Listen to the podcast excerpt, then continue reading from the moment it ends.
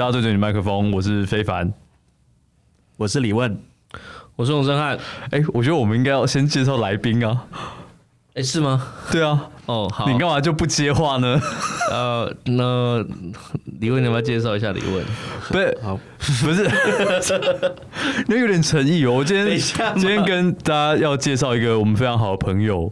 呃，他叫李问，或许呃很多朋友都知道他。去年在大选的时候，他最有趣的一件事情就是他背着一个蚌壳精的贝壳，对，然后在马祖的大街小巷里面去跟大家拜票，对，最后获得了不错的成绩，多少票？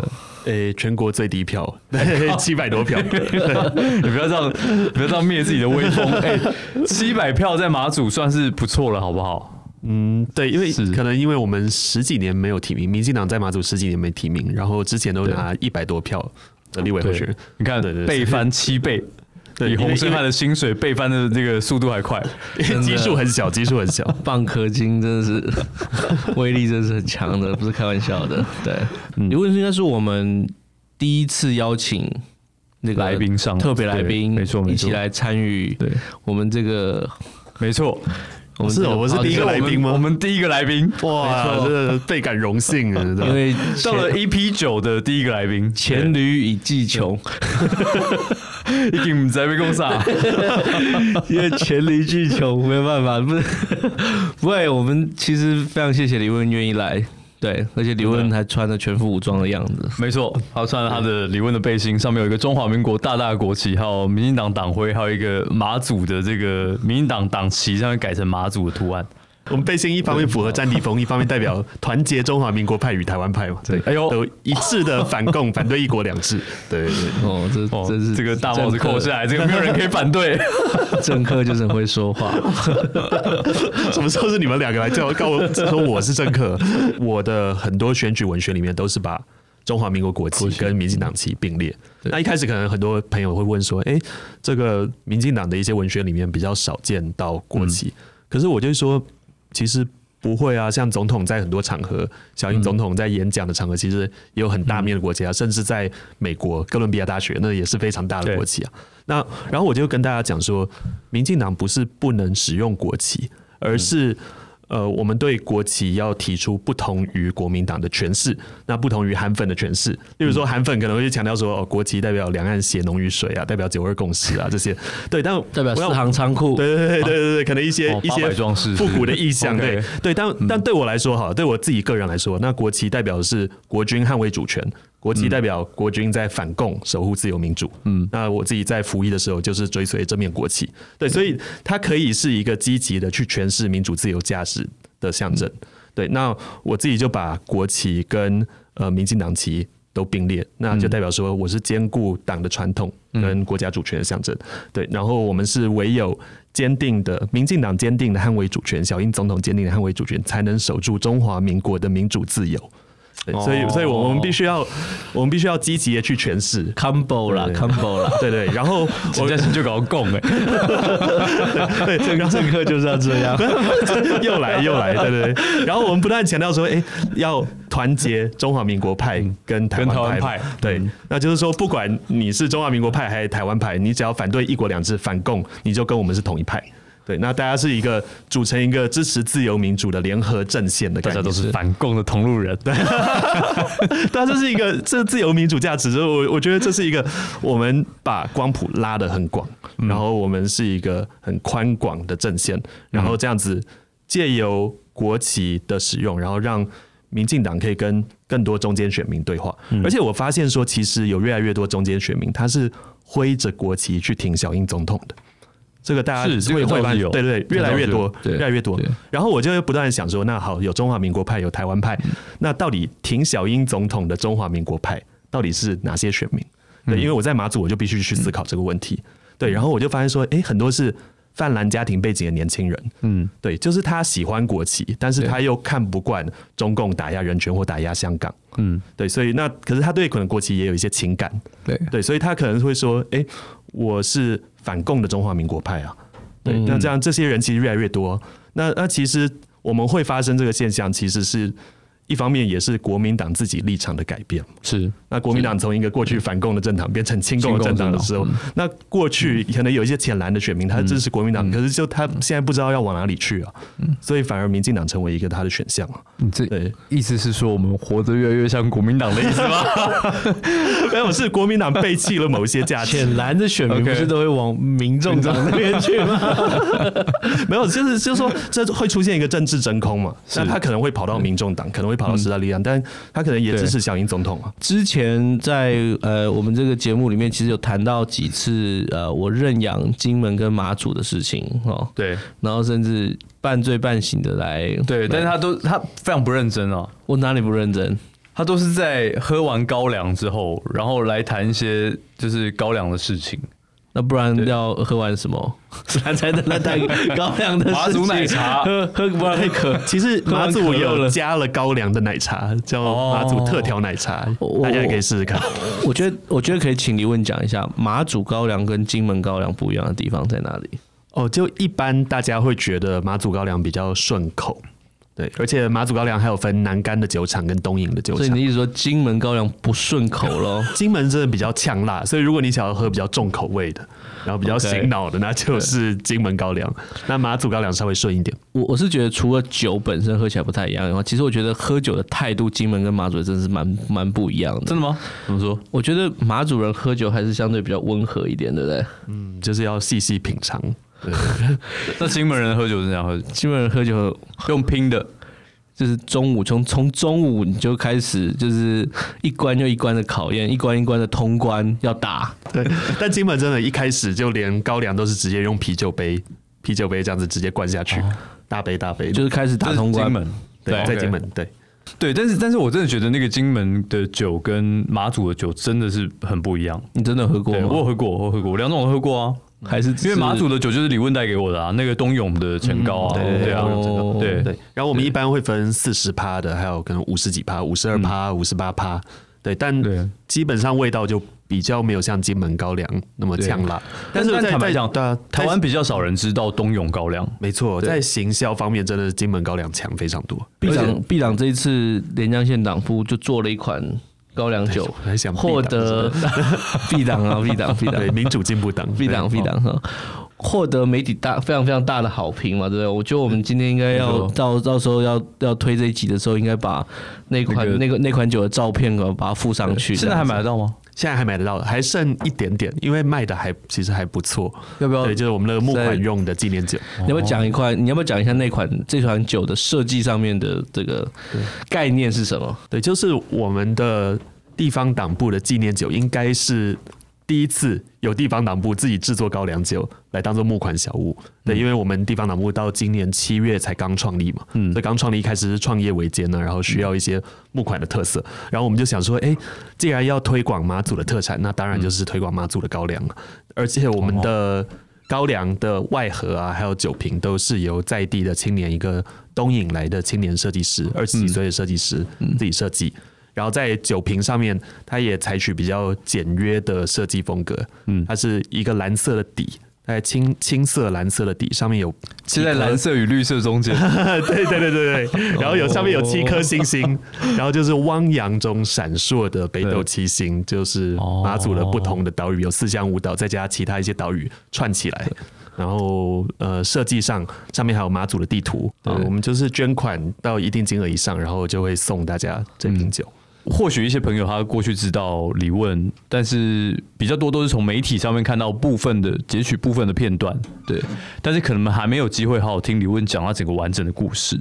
那我就就娓娓道来，从一开始，娓娓对，一开始是从去年二零一九年年初，那时候民进党内就在讨论说，哎，应该要鼓励年轻人去到艰困选区参选。嗯对，那那时候其实党内就有征询很多年轻人，那对于一些在主要是台湾本岛一些艰困选区，所以可能长官心里想的是要征求有人去选台北市的嗯。一些艰困选区，像好大安区、文山区比较潮的选区，对，然后新北的可能永和、新店、汐止，再来就想到可能新竹县啊、苗栗县一些地方，对，可是其实没有人想到金门或马祖，嗯哼，对，那。我因为一再受到征询，说，哎、欸，要不要 代表党去，呃，受党的征召，那去这些台北或新北的艰困选区，但最后可能就被问到，就觉得。就觉得哎、欸，怎么怎么一直反复的在在问同样的东西，所以是一个觉得大家太烦了，好，我就决定去一个你们觉得意想不到的地方。这样讲讲起来有点有点像赌气，也不是赌气，也不是赌气。我就觉得说，如果真的要选，那真的要选的话，而且这些区域其实坦白讲，其实都是非常艰苦的选区。然后我就觉得说，哎、欸，如果要选的话，那可能对我来说是一个符合我自己觉得说，哎、欸，我对那个地方也觉得说有一些特殊的意义，嗯，然后再加上我自己过去是比较是学国国防啊、国安这方面专业的，然后所以我对呃外岛对金门马祖本来就过去就有机会拜访，然后就觉得说，哎、欸，那是有一个我自己会有一些特殊的情感、特殊意义。我只要到那边看到那边的战地的文化资产，我其实自己是觉得很开心的，嗯，而且我那时候就知道说，民进党在马祖已经十几年没有提人选，对。上一次什么时候提？上一次是二零零八年，就民进党在马祖从来没提过县长，但是有提过立委，但是立委是二零零八年。那后来一二年跟一六年都完全没有提人选。然后我自己是觉得说，这很这是一件很奇怪的事情啊，包括没有设立地方党部，嗯，就一直到今年七月我们成立之前，马祖是全国唯一一个没有地方党部的县市，嗯，然后我就觉得很奇怪，那其他县市都有，金门也有啊，那其他县县市大部分都有提人选了，那马祖为什么不提？那我们为什么？针特别针对一个选区，我们是放弃的状态。嗯哼，呃，我就会觉得说，这是一件不应该的事情，我自己看不顺眼的一件事情。然后我就觉得说，哎，民进党在很多地方都有党部啊，或是说，甚至民进党有在中央党部有特别成立一些部门，针对一些大家传统上认为民进党没有那么拥有优势的族群，好像民进党有原住民事务部，有客家事务部，那就是说，代表我们不放弃嘛。我们也是有相信多元族群的理念，然后我们针对全国每一个区域，我们都希望能够提供最好的服务，啊重视大家的权益。那我就觉得说，哎，离岛，我自己作为过去一个关心国防、国安议题的人，那我我觉得说，这里也应该，民进党也应该要关心，也应该要重视啊。你想要到前线去？我我就是说，那那边本来就有我有兴趣的议题啊，然后我觉得那是重要的国家边境。嗯，那在这个一个重要的地区，民进党的声音也不能缺席啊。你不能说好，不管是两岸方面，或是你从一些民生议题上，你在谈防疫，你在谈环境，你在谈这海洋资源啊这些，你不能只有一面倒的只有国民党的声音啊。因为其实如果你从当地民众的角度来看，大家也会觉得说，两岸之间要。有同时要有交流，也要有管制。如果你都一面倒的只强调两岸交流，那这样可能到现在小三通都没有停下来啊，对不对？像我们现在面对疫情，我们现在面对两岸之间有时候要收，有时候要放嘛。那这时候在这个情况下，如果我们要维持我们的国家安全，那其实，在离岛，在一个重要国家的门户，那民进党也应该要关心，然后要把关一些我们最基本的价值啊。听起来非常的伟大，所以我觉得是讲我们要关心，或者是我们要投入在离岛的工作里边。那但是我觉得，我觉得确实有一个比较不容易的事情是。呃，李问选的一个用参选的方式，然后对，就是说我们毕竟我们现在执政，那我们说我们要关心，我们要要投入，其实有很多各种不同的方式。我们有中央执政的权利，那我透过各种方式去去去献康、去会刊、去去访视各种方式。可是今天我觉得大家觉得最不一样的地方是你直接投入了那个地方的选举，嗯，那跟那呃跟马祖这个地方的民众开始。打交道，开始互动，开始听大家为什么这么不喜欢民进党？对，那个我都听说，我们在那在那个地方，嗯，那个直接就会被说说，如果你要用民党参选的话，结果是怎样？就直接掉多少票？就可能他会认为说，用民进党选反而会有更负面的影响。对对对对对，就比你用五党籍选还要更更惨。对对对，就是在马祖这个地方，你如果想让一个人落选，就说他是民进党的，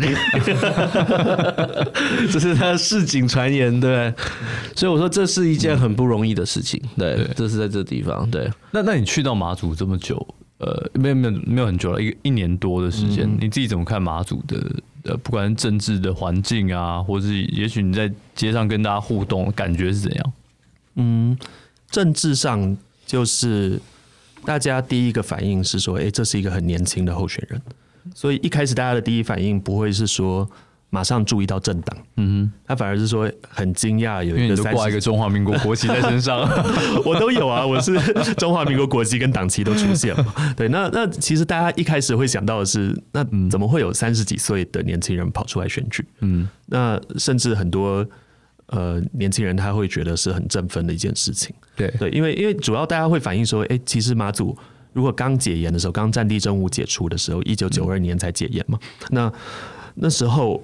其实比较多年轻人或各个不同世代的人参与马祖的政治，嗯，但是随着时间一久，好像就新陈代谢就变少了，很慢，就就逐渐就变成说特定一群人他掌握了权力以后，他就不让其他人参与，嗯，对，然后年轻人参与的机会也越来越少，嗯哼，对，那所以那时候我们那作为一个年轻的团队，那进去参与的时候，那大家是觉得，哎，这是打开了不一样的契机，嗯，对，所以其实对于不同的政党来来加入马祖的政治，其实，在我们要创设地方打破的时候，是受到蛮多鼓励的。嗯，那他们很多人其实不见得是百分之百支持民进党的每一项政策，可是希望马祖不要再一党独大，希望说，哎，马祖可以有另外一个声音，那就有点是商业竞争、良性竞争的概念。可能大家希望说，哎，马祖除了有一家航空公司之之外，希望有第二家航空公司。那马祖除了 Seven Eleven 的便利商店，也希望有全家便利商店，这是今年达成的目标。那对的，那那马祖除了有国民党之外，一个政党之外，那希望也有民进党成为另外一个选择。现在在马祖的这个区域的立委是叫做陈雪生嘛，对哈？对。那陈雪生之前很有名嘛，哈。那那哎，陈雪生现在几岁？现在大概六十八或六十九，快七十岁了。对对，所以你是他的年纪不到一半嘛，对不对？对，我三十一岁。我其实，在立法院常常遇到这个学生哥来跟我拉塞。那其实雪生哥是一个蛮有意思，跟他讲话是蛮有意思的。他其实跟蛮多民进党的委员其实感情都不错，因为他真的。你确定你要讲这一段吗？你确定要讲这一段吗？我讲什么？我我这个为什么不能讲？没有跟跟他拉赛其实蛮好玩的，因为他他很他很会拉。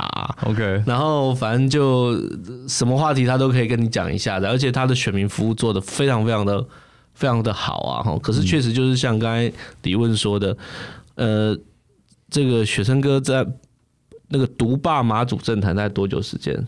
是蛮久了，因为他做过县长，对县长。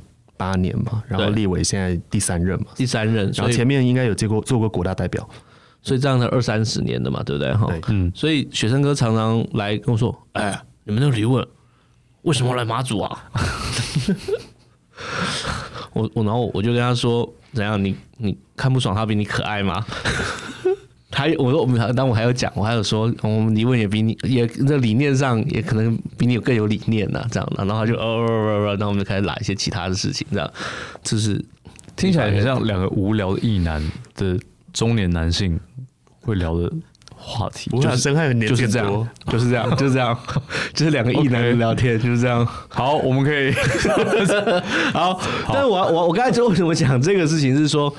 呃，其实讲到说，其实像真的是二三十年的时间，马祖的这个政治的场域里面，不管是县长，不管是立委，嗯、即便是现现在县长不一定是，但是都还是同样差不多一些同样的派系，换来换去，换来换去，就是在这里面。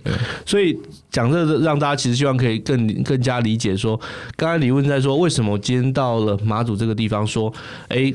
我们在这边不是希望也有一个大家可以互相竞争的，可以有一些不同的选择。你喜不喜欢是另外一一一件事情，是。但是希望大家有一些互相的呃比较，那可以产生不一样的选项。所以这是在我记我印象中，在我们现在马祖党部里面，其实做的墙上贴的就是这个事情嘛，对不对？对，墙上就贴着说。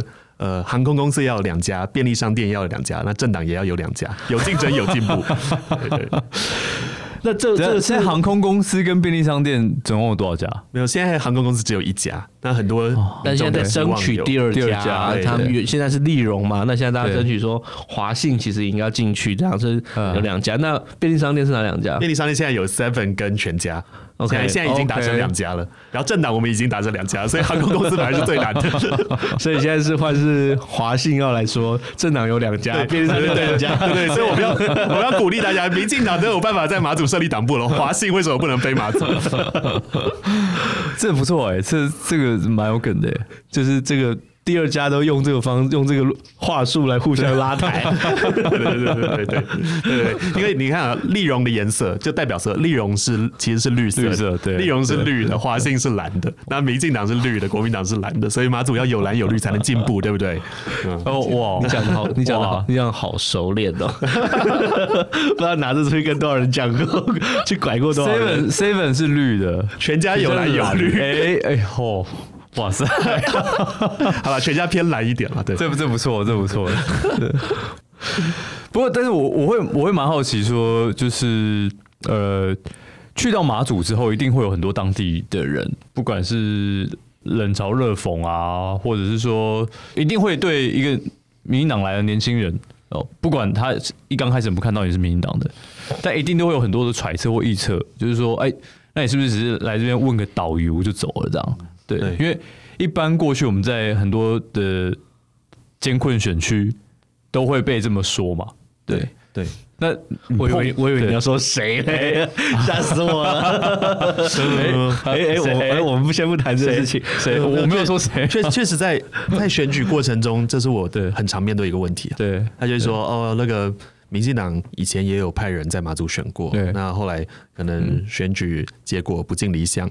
然后后来就走了。嗯、那当然，我那时候一一开始听到会觉得说，那当然，你如果大家没有给他机会，那他当然他可能也会，对啊，他可能也要找别的工作。每个人青春都有限，对。但但是我自己是，我自己是因为我本来就蛮喜欢马祖这地方，然后我本来就希望说，哎、欸，有机会可以在马祖工作一段时间，嗯、对，所以所以才会争取说，欸、可以争取说，那那后来，所以我后来在选举落败的当天。嗯就在一月十一号当天晚上，在发表落选感言的时候，我就宣布，那我们现在就要开始来筹备，嗯，马祖的地方党部，对，要完成全国的最后一块拼图。那这件事情其实很多马祖的支持者，或有一些可能亲绿倾向的的民众，他等了二十年，因为民进党上一个成立的地方党部是金门县党部，是在二零零零年就阿扁总统时期成立，嗯，对。那从二零零零年以后，就不断的有不管是台北的朋友，或是在马祖的朋友，就有人在讨论这件事情，说：“哎、嗯欸，那马祖什么时候成立民进党党部？嗯、那什么时候可以完成？”对，对，所以，所以这件事情，我们就经过很努力，然后经过从卓主席任内的最后几个月，然后一直到小英总统五二零回任党主席，对，对，然后也是给我们充分的支持，然后就总算完成这最后一里路。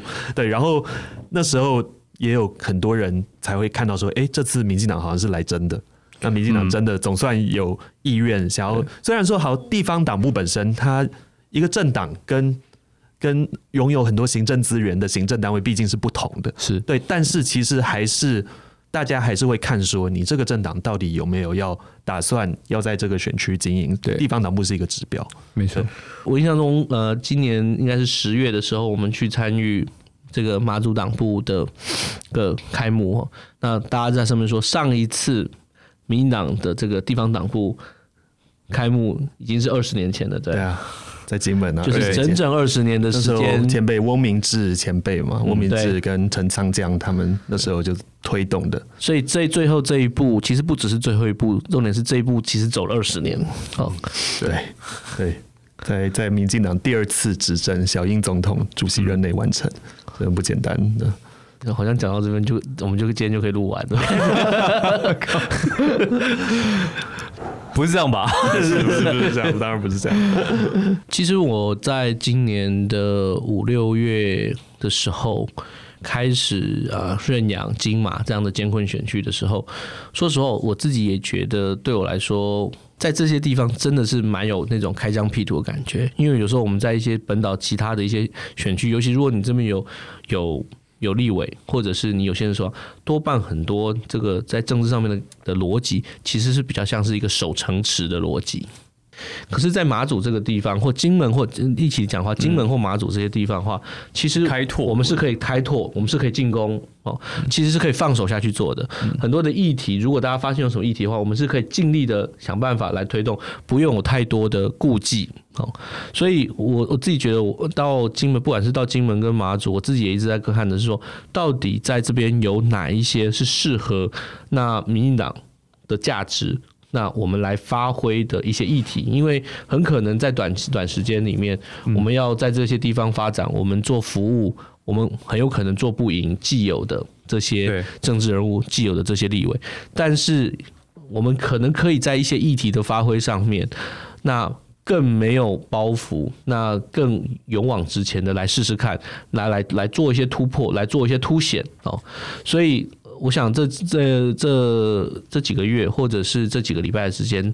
那大家其实就看到了，我觉得一个很重要的是，大家我们一起做这个尝试，就是关于抽沙船的这个问题。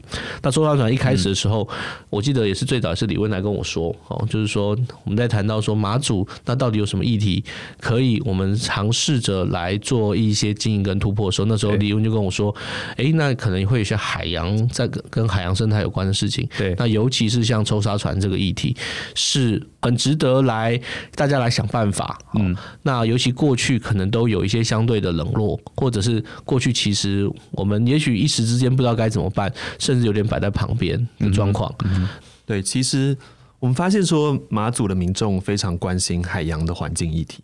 对，那可能是因为马祖它毕竟是群岛，那大家靠海为生，大家出出门就随时都看得到海洋，而且很多产业都跟海洋有关。对，就不管是渔业，或是现在比较多人经从事的观光业，嗯，观光业其实也是很多青海啊，或者是在景观，对，那在欣赏景观的部分也都跟海洋有关。对，那或是好民宿，好民宿虽然它也是观光业的一环嘛，对不对？对，不会直接在海上，但是是观光业的一环。那呃，所以。当我们提到这些海洋环境议题的时候，我觉得那个共鸣普遍来讲是蛮大的，因为这不只是说大家可能一个抽象为了理想是为了理想来保护环境，而是海洋的环境问题是跟大家的生计或生活是息息相关的。嗯嗯，对，所以我们那时候就看到好几个议题，像包括。抽沙船在不断不断的盗采砂石，而且是中国大陆的抽沙船，是有点以亲门踏户的情形来进入马祖的海域。然后接下来又有海漂垃圾的问题，对，那其实也是中国大陆漂来的垃圾，在很多海滩上，你就看到说，哎，这好像捡都捡不完，拦都拦不完，很多垃圾的不断的飘上来。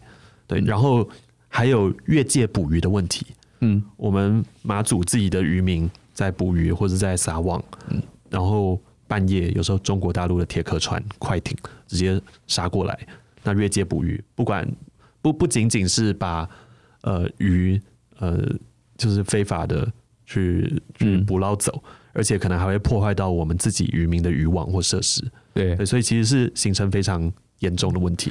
这些都是已经有点陈年已久的问题，对不对？对呀，啊。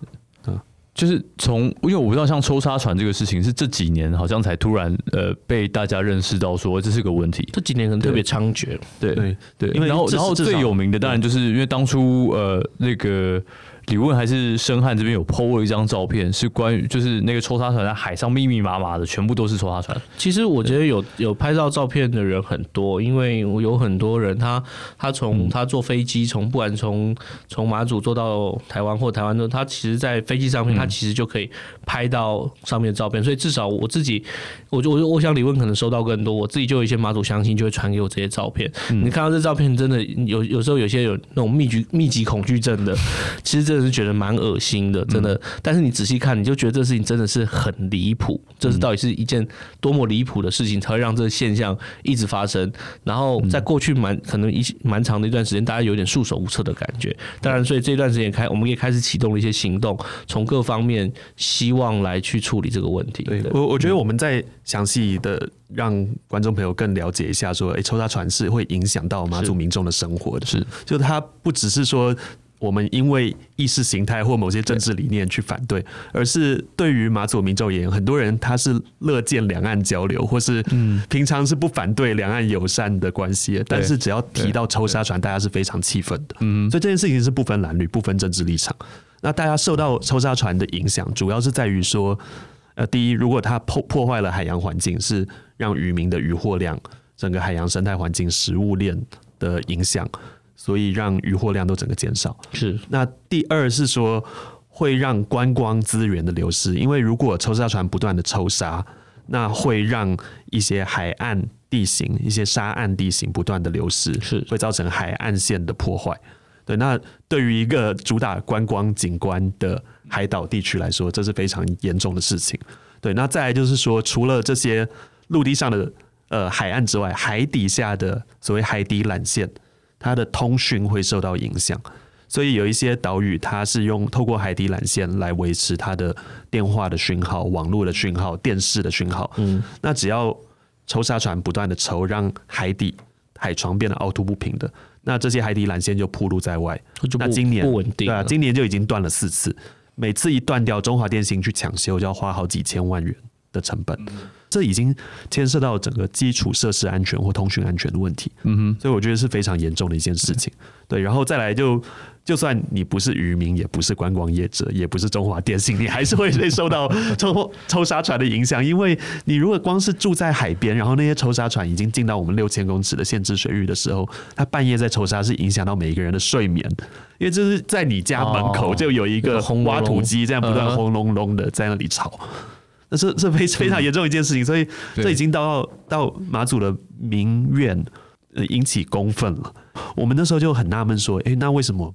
有这么严重的民众的不满，那为什么好像我们这边在立法的这一段，好像都从来没有人采取过一点行动？为什么从来没有人去通盘检讨？对啊，我们好就分说分好几个面向嘛，不管是海巡的同仁，他需要更多的资源，嗯，更多的设备或更多的人力，我们可不可以去争取？然后另外一方面是我们现行的一些处罚啊、坐牢啊或罚金是不是不够？是不是在贺阻效果上可以加强？所以我们就这几个月来都在通盘的检讨这件事情。嗯，过去这些是过去这些面面对抽沙船的问题，过去的处理方式都是什么？其实大概就是频率不一定是很高的，就是当然你说海巡也可能还是会去。驱赶一下什么？但是因为如果你海巡的这个船如果比较小的话，嗯，你其实驱赶的力道就相对是比较有限嘛，哈。嗯，其实说实话，我目前看到的记录来说，确实从今年开始，我我目前看到是苏院长其实也蛮在意这个事情的，所以也好几次直接就是在行政院里面召开相关的会议，嗯，要求政委哈，要求相关部会要来处理，也我觉得也是有的。嗯，那所以我觉得我们呃，像李问或者是我们在在马祖这样这边看到的。状况，那怎么跟行政院的部分其实有个互相的搭配，我觉得很重要。嗯，因为毕竟有些部分其实真的会还是需要有一些在地的经验哦，对，或者是一些在地的实质的情境，才比较能够提供呃我们在做政策决定跟政策规划的时候一个更完整的，嗯哼，更完整的情境。比方说，我相信当时他们其实行政院在谈的时候，如果不一定是李问，或不一定从马祖这边，他不一定会知道说，哦，原来大家的睡眠还是会被影响到。的，这可能是你要在那个地方真的听到那个声音，你才知道像这样的事情，你也比较才知道说，哦，那个缆线可能都有关系。对对，所以我觉得这也是我们成立地方党部嗯。的一个很重要的指标性的意义，就有一个管道可以把这些舆情反映上去嘛。对对，就是我们在那里面就没有议员啊，也没有任何的民意代表。对。对，所以我们就是需要有人在地面上，然后随时把当地的情况。来告诉中央政府来反映民众的意见，就不是一个抽象的想象。我觉得他不是。我我我刚刚之所以会问说，问那过去是怎么处理的？因为其实也听到一些讲法是说，就是呃，可能比如说国民党陈学生委员，呃，他可能会这个以前的处理方式都是，比如说，哎，是不是这个金马的这些国民国民党籍的民意代表，可以一通电话打给对岸的某一些人，就把这个问题就解决了？就是也有听过这类的说法。我我跟你说，他今天早上都还这样跟我说。他今天早上说：“哎呦。”哦，我一通电话打给对方，哦，就可以搞定了。不不不，那我那我说，那为什么没搞定？不不不不不不不，讲不太出来。但反正就是，我觉得一方面他又蛮有自信，觉得说，哎，透这透过一种跟中国之间的关系，嗯，就可以搞定很多事情。可是我觉得第一个也轻忽了，我们是不是还有一些其他可以做的手段？那我们可以怎么做？第二个事情是，你要中国。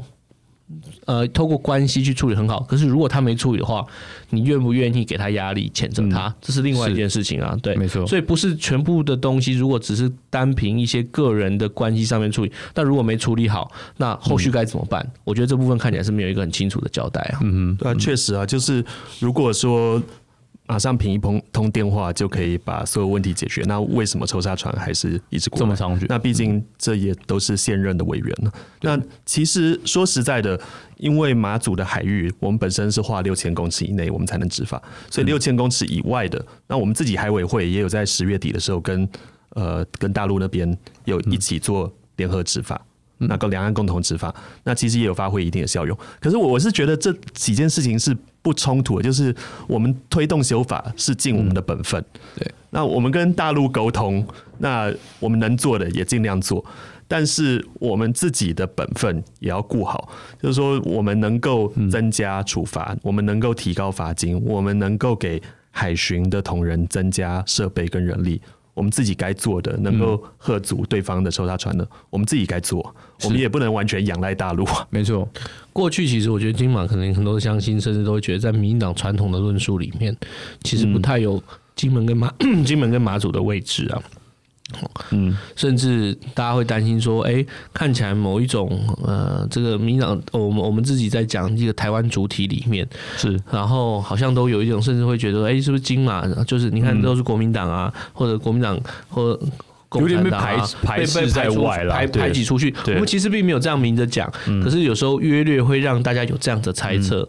那我觉得透过这段时间，我们还是在金马这边持续带他，我们对他有想象，我们持续投入资源，我们其实持续投入力气，甚至像我们在建立一个这样子一个党部，直接的就在这个地方。我觉得也希望破除大家做这样子的猜测，或者是做这样子的这样子的某一种想象的投射。没有，我们就很清楚，就是我记得李文先。提出一个非常重要的口号，叫那个群岛家园，对不对？群岛家园，对，你们，我觉得这个部分是很值得来讲一下的。对对对，就我们一方面继续推广说好团结中华民国派跟台湾派，嗯，那另外一方面我们提提出一个比较积极的离岛的论述，叫群岛家园。嗯、那群岛家园的核心理念就是台澎金马是生命共同体嘛，所以台澎金马寸土不让。那我们提出的想法是说，那或许台澎金马。有不同的过去，但我们现在拥有共同的现在，嗯、那未来也要走向共同的未来。嗯，那我们团结的核心的价值就是民主、自由、和平跟繁荣。对，所以我们就不断的去搞共。对，可是我们就不断的强调说，哎、欸，我们透过民主价值，嗯啊，可以团结在一起。那我们的国家，甚至我们提出一个国家的想象，我们的国家固然不是秋海棠，但是我们也不只是单一一颗番薯。